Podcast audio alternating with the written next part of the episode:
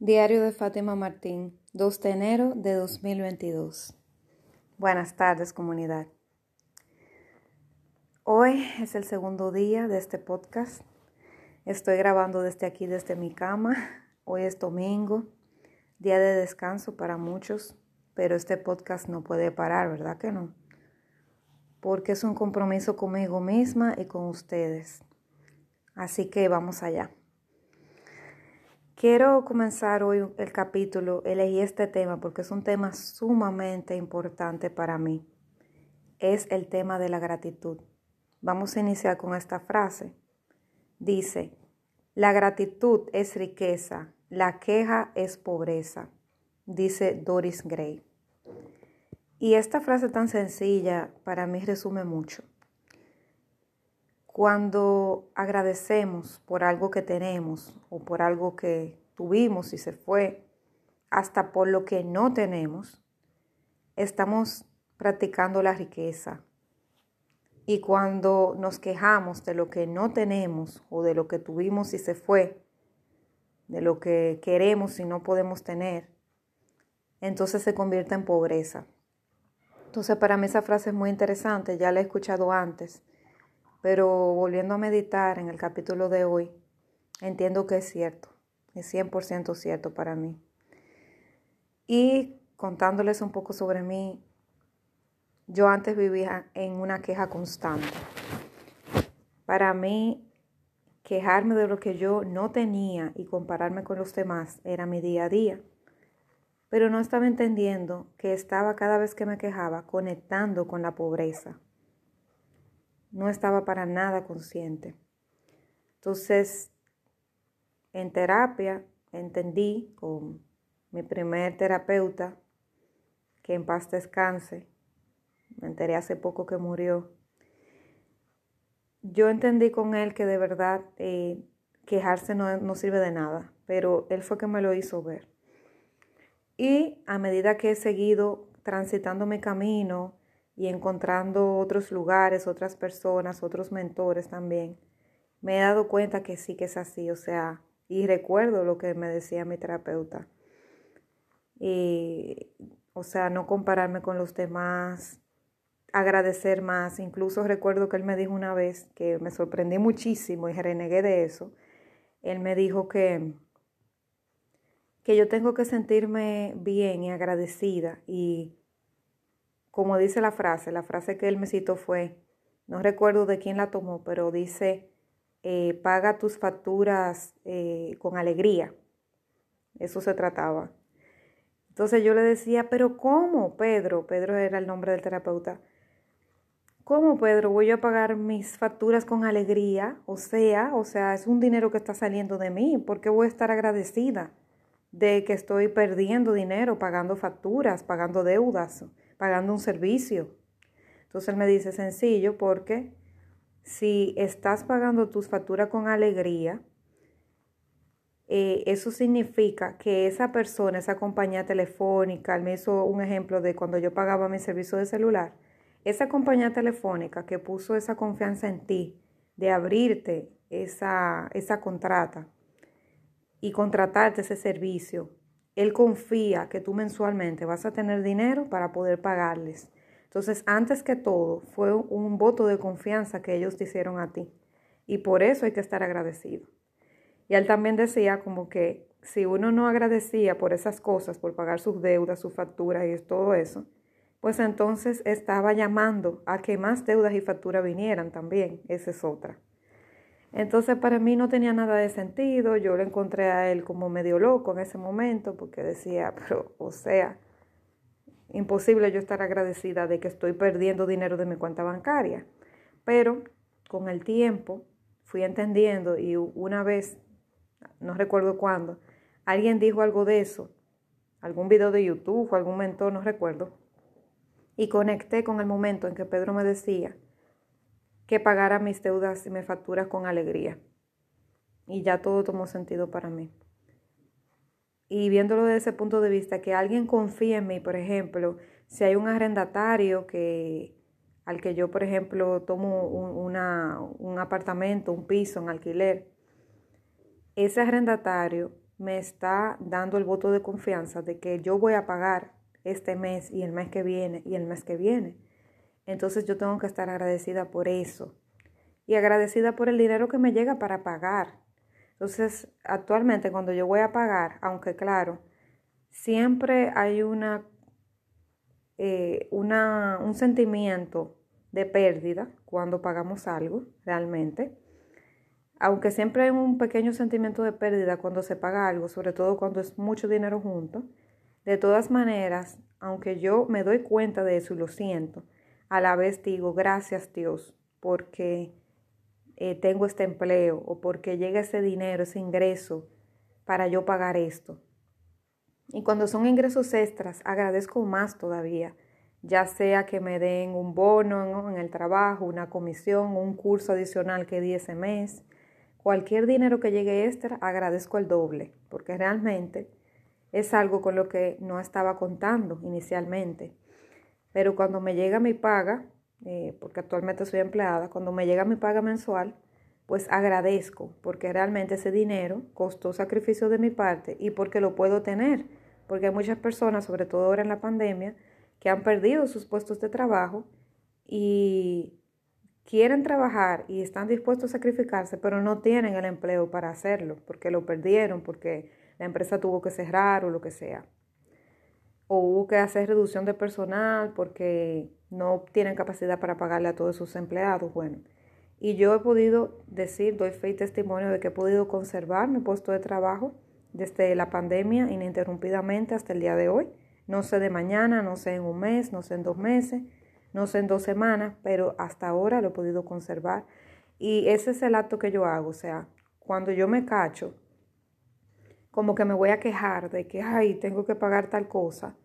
Luego, porque realmente la mente es así, cuando yo me doy cuenta que estoy ahí como en queja o a punto de quejarme, entonces digo, no, Fátima, agradece, recuerda, agradece que tú tienes estos ingresos para pagar, porque imagínate que sigan las mismas facturas y tú sin poder pagar, porque no tienes el empleo, porque no tienes el ingreso. Entonces hay que ser agradecido. Yo recuerdo que anteriormente, hace unos años atrás, bueno, hace cuatro años específicamente, eh, yo conectaba siempre con esa pobreza y no me gustaba agradecer. A mí me daba mucha flojera agradecer. Eh, recuerdo que cuando me despertaba, porque yo tenía una relación de amor-odio con Dios, y cuando me despertaba el otro día, o sea, muchas veces yo me acostaba en la noche, mi vida para mí era tan trágica, era una pesadilla, que yo no quería seguirla viviendo, o sea, yo me sentía que la vida que estaba viviendo era horrible, insoportable, invivible, y le pedía a Dios en las noches, mi oración era esta, o sea, yo le decía, Dios, por favor, eh, escúchame, lo único que te pido para hoy es no abrir los ojos mañana al día de hoy todavía me da un poco como de vergüenza decirlo, pero esa fui yo. Entonces yo tengo que abrazar esa Fátima. Y sí, yo conecté con eso. Llegó un momento que yo decía eso. Muchas noches lo dije. Y yo decía eso, no quiero despertarme en el día de mañana. Es lo único que te pido, Señor. Lo único que te pido. No quiero despertarme más. No quiero seguir viviendo en esta pesadilla. No quiero seguir sufriendo. Y al otro día, cuando me despertaba y abría los ojos, wow, lo recuerdo como ahora, decía, pero Dios, o sea, es que tú no oíste, tú no entendiste lo que yo te pedí, yo no quería despertarme, ¿por qué me despertaste? Para un día de mierda otra vez. Entonces, es algo que, verdad, me cuesta admitirlo, pero es así, así, esa era yo hace unos años. Eh, ya hace más de cuatro años, afortunadamente, ya no lo, no lo hago así, ya tengo otro estilo de vida totalmente diferente. Y cuando me remonto ese tiempo, a veces pienso que no era yo, pero sí era yo. Era la parte de Fátima que estaba dañada, que estaba enferma, que estaba muy dolida, que no había hecho las paces con ella misma, que no había hecho las paces con su poder superior, que no se había perdonado ella misma y que no sabía que tenía el control de su destino. Yo pensaba que yo era una víctima de la vida y que mi destino lo gobernaban otros. O sea, lo gobernaba el gobierno, lo gobernaba eh, mi familia, mi pareja, mis amistades, mis empleadores, el trabajo, la situación, todo, o sea, la economía, los cambios globales, el, cambio climático, o sea, cualquier cosa menos yo misma.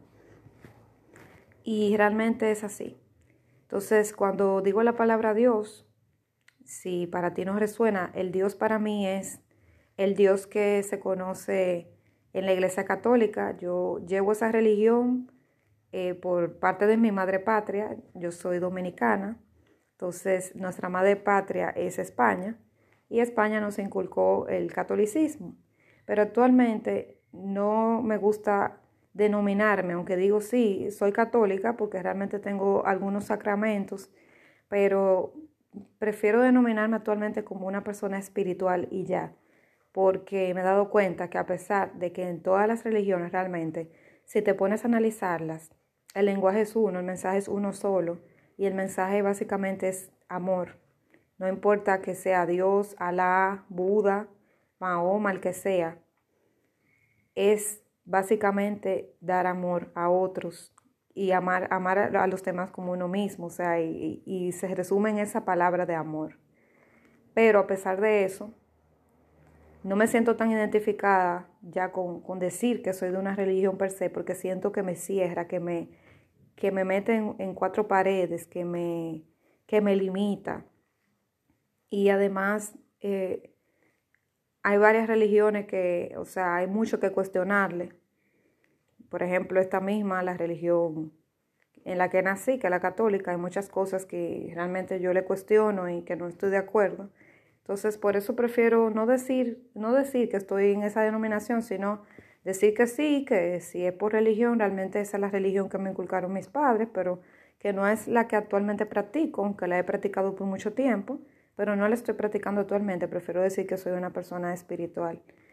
Entonces, me gusta más así, eh, conectar a Dios o el universo, el creador, tu poder superior, como quieras llamarle, conectarlo con la espiritualidad, porque ahí nos unimos más. Cuando hablamos de religiones, como que nos dividimos demasiado y realmente eh, empiezan los conflictos y las creencias y como que hay mucho prejuicio, entonces prefiero hablar en, en base a la parte de espiritualidad.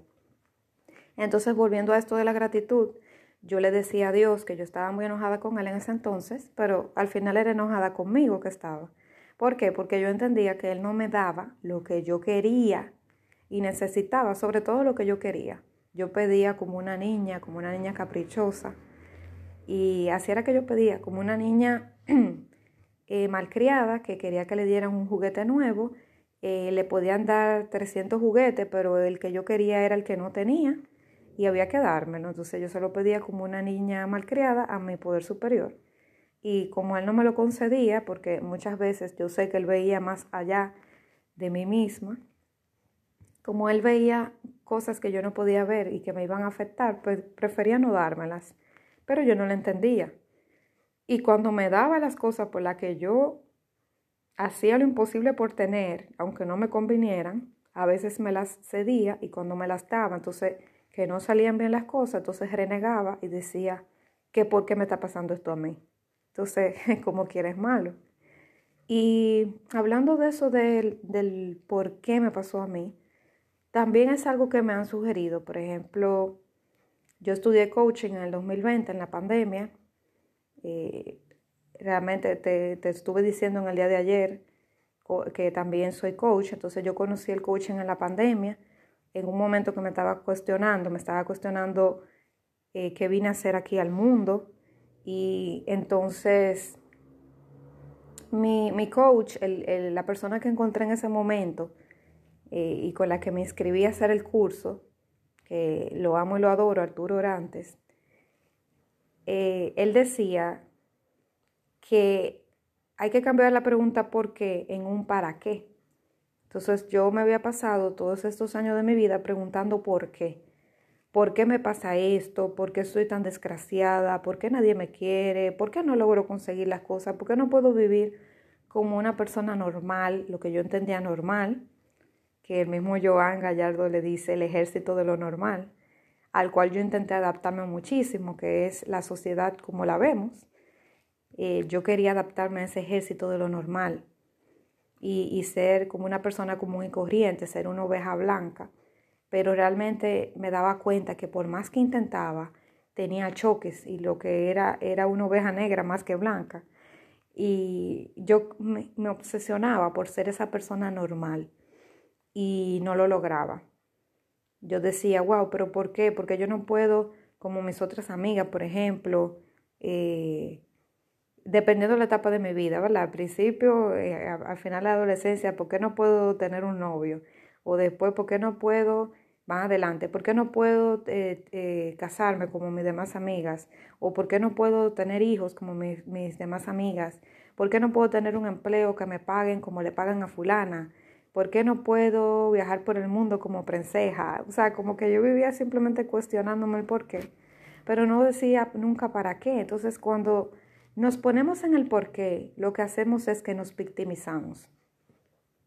¿Por qué a mí? ¿Por qué yo, pobrecito de mí? Pero cuando cambiamos el por qué y la palabra por la cambiamos por el para, automáticamente se, se, da algo mágico, o sea, se convierte en un para qué. Y en el para qué, si te das cuenta, sí puedo accionar. En el por qué, lo único que puedo es lamentarme porque no lo voy a lograr. O sea, ya en el por qué no hay campo para la acción, pero en el para qué sí. ¿Para qué estoy aquí, por ejemplo? ¿Para qué puedo servir? Eh, ¿Para qué me pasó esto? y puedo aprender, puedo reflexionar, puedo meditar sobre eso, puedo accionar, puedo estudiar un plan que estaba haciendo y cambiarlo y, y, hacer otra cosa.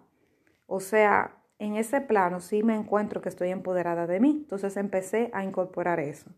Y cada vez que me, me cacho diciendo por qué, pues lo cambio con el para qué. Y realmente es mágico cuando yo lo cambio con un para qué.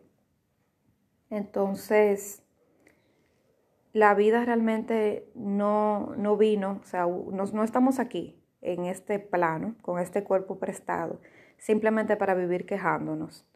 Vinimos para algo mucho más grande.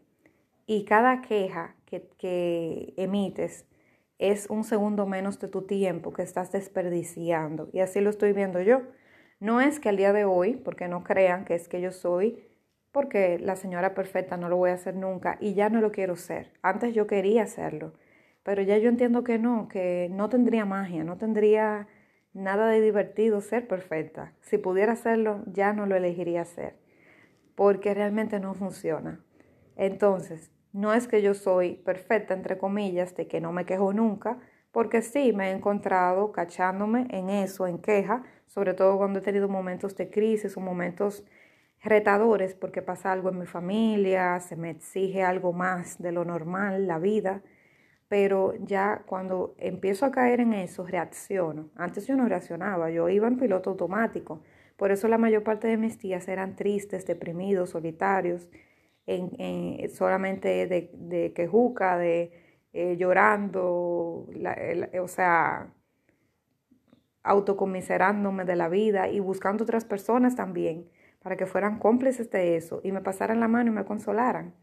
Así vivía yo mi vida en gran parte del tiempo y realmente me doy cuenta que es perder el tiempo. ¿Cuánto, cuánto tiempo habría yo aprovechado si en vez de hacer eso lo hubiera tomado para expresar la gratitud? Por eso, te invito el día de hoy a hacer algo que yo hice, que me sugirió una compañera coach y, y lo estuve haciendo es buscar un frasco, un frasco transparente, puede ser un frasco de, puede ser de cristal o de plástico. Eh, yo, por ejemplo, tomé un frasco de mayonesa y le quité la etiqueta, lo lavé, le quité toda la etiqueta. Y eh, también puede ser de cualquier tipo de frasco que sea así como, como ese frasco de la mayonesa, en esa forma, así, como un frasco de galletas. Entonces, ese frasco pequeño o mediano, tú lo tomas, lo limpias, lo lavas, le quitas la etiqueta, como te digo, no le dejes la etiqueta original porque como que no tiene gracia. Entonces lo que haces es que vas a empezar a, tomar papelitos, tú vas a, a, tomar pedazos de hoja, por ejemplo, hoja de maquinilla, la vas recortando como si fueras a hacer una rifa, que uno coloca los nombres de las personas, los recorta, los dobla y los pone en un, en un frasco y los mueve. Bueno, así mismo, tú vas a recortar eh, tiras de esos papeles, puede ser de lo que tengas. Si tú tienes hojas rayadas, pues toma las hojas rayadas o las hojas en blanco. Y vas escribiendo cada vez que te vayas a quejar, vas escribiendo. Yo realmente lo que hice fue que independientemente de que me quejara o no, yo tomé un rango de días. Yo duré como, como dos meses más o menos, escribiendo todos los días algo que agradecer en mi, en mi frasco, para ponerlo en el frasco. Entonces, yo recortaba, yo recuerdo que tenía ya varias tiras precortadas para no perder tiempo y no tener excusa de que no tenía tiempo para recortarlas, porque hasta eso hace nuestra mente. Entonces yo cogía una tira en blanco y ese día pensaba, ¿qué debo de agradecer? Bueno, hoy voy a agradecer por la vida. Entonces pongo la vida, porque son cosas concretas. No es que tú vas a escribir, agradezco a la vida porque por ella estoy aquí. No, simplemente escribir ¿Por qué específicamente? Ah, por la vida. Ah, por mi vehículo, por mi empleo, por mis compañeros de trabajo, por mi, por mi padre, por mi madre, por mi sobrino, por mi hermana. O sea, escribir específicamente por qué o por quién. Puede ser una cosa, puede ser una persona.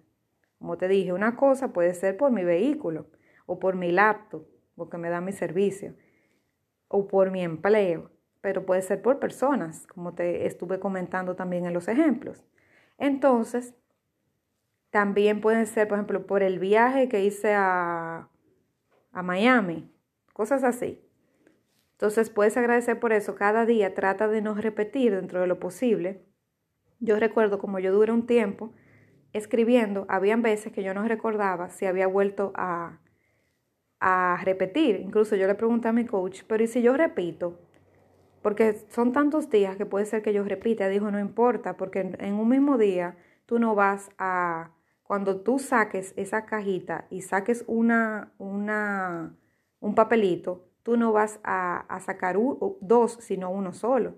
Entonces, si tú agradeciste, por ejemplo, dos veces por tu salud, tú no la vas a encontrar el mismo día, porque oigan cómo es este asunto. Cuando escribas, ¿verdad? Ese, en ese papelito, lo que vas a, lo que vas a agradecer, tú lo vas a doblar y lo vas a meter en el frasco.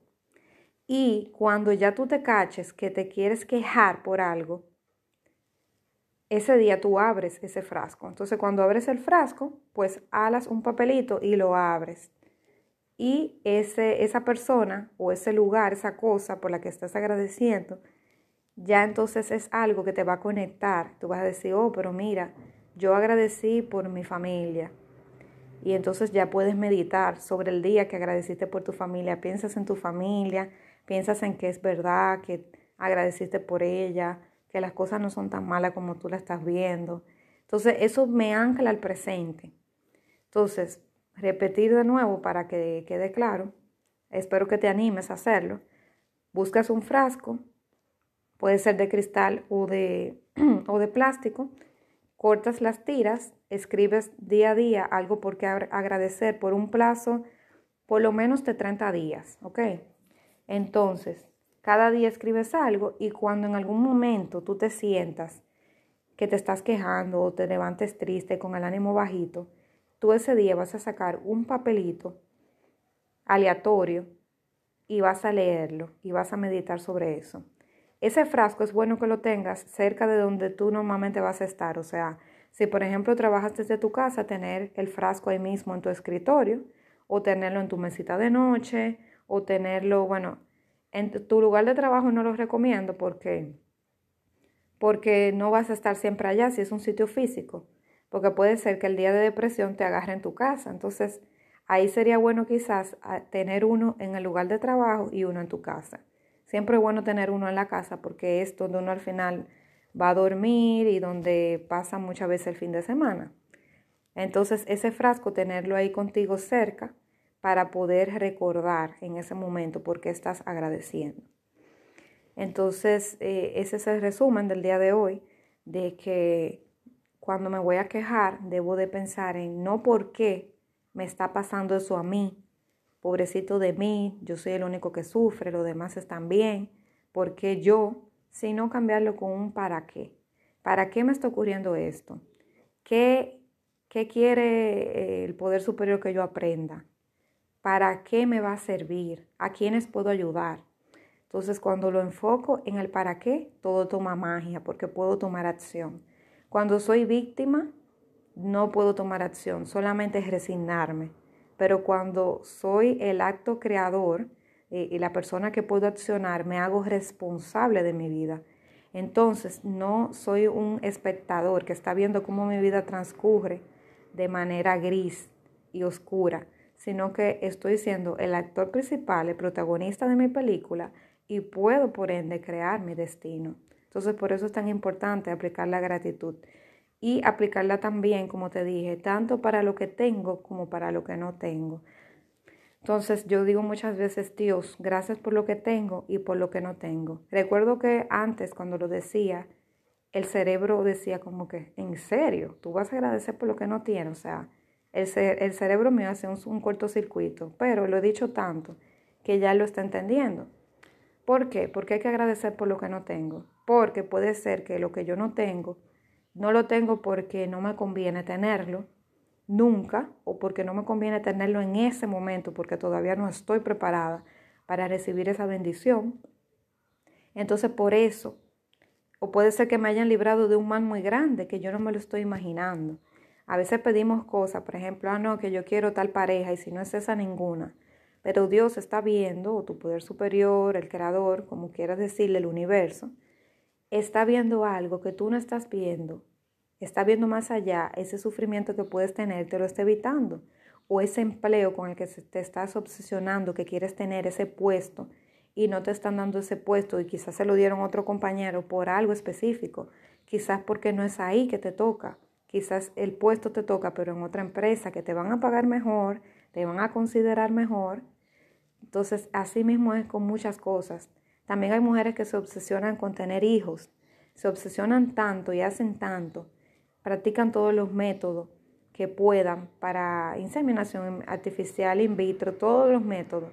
Y al final, muchas veces los niños salen con situaciones de salud porque quizás no era el momento para ellas tenerlo, pero se obsesionaron, actuaron ellas sin poner sus proyectos en manos de su creador y por eso fracasaron. Eh, así pasa con muchas cosas. Yo antes hacía planes y proyectos y nunca involucraba a mi creador. Siempre nada más era pensando en mí.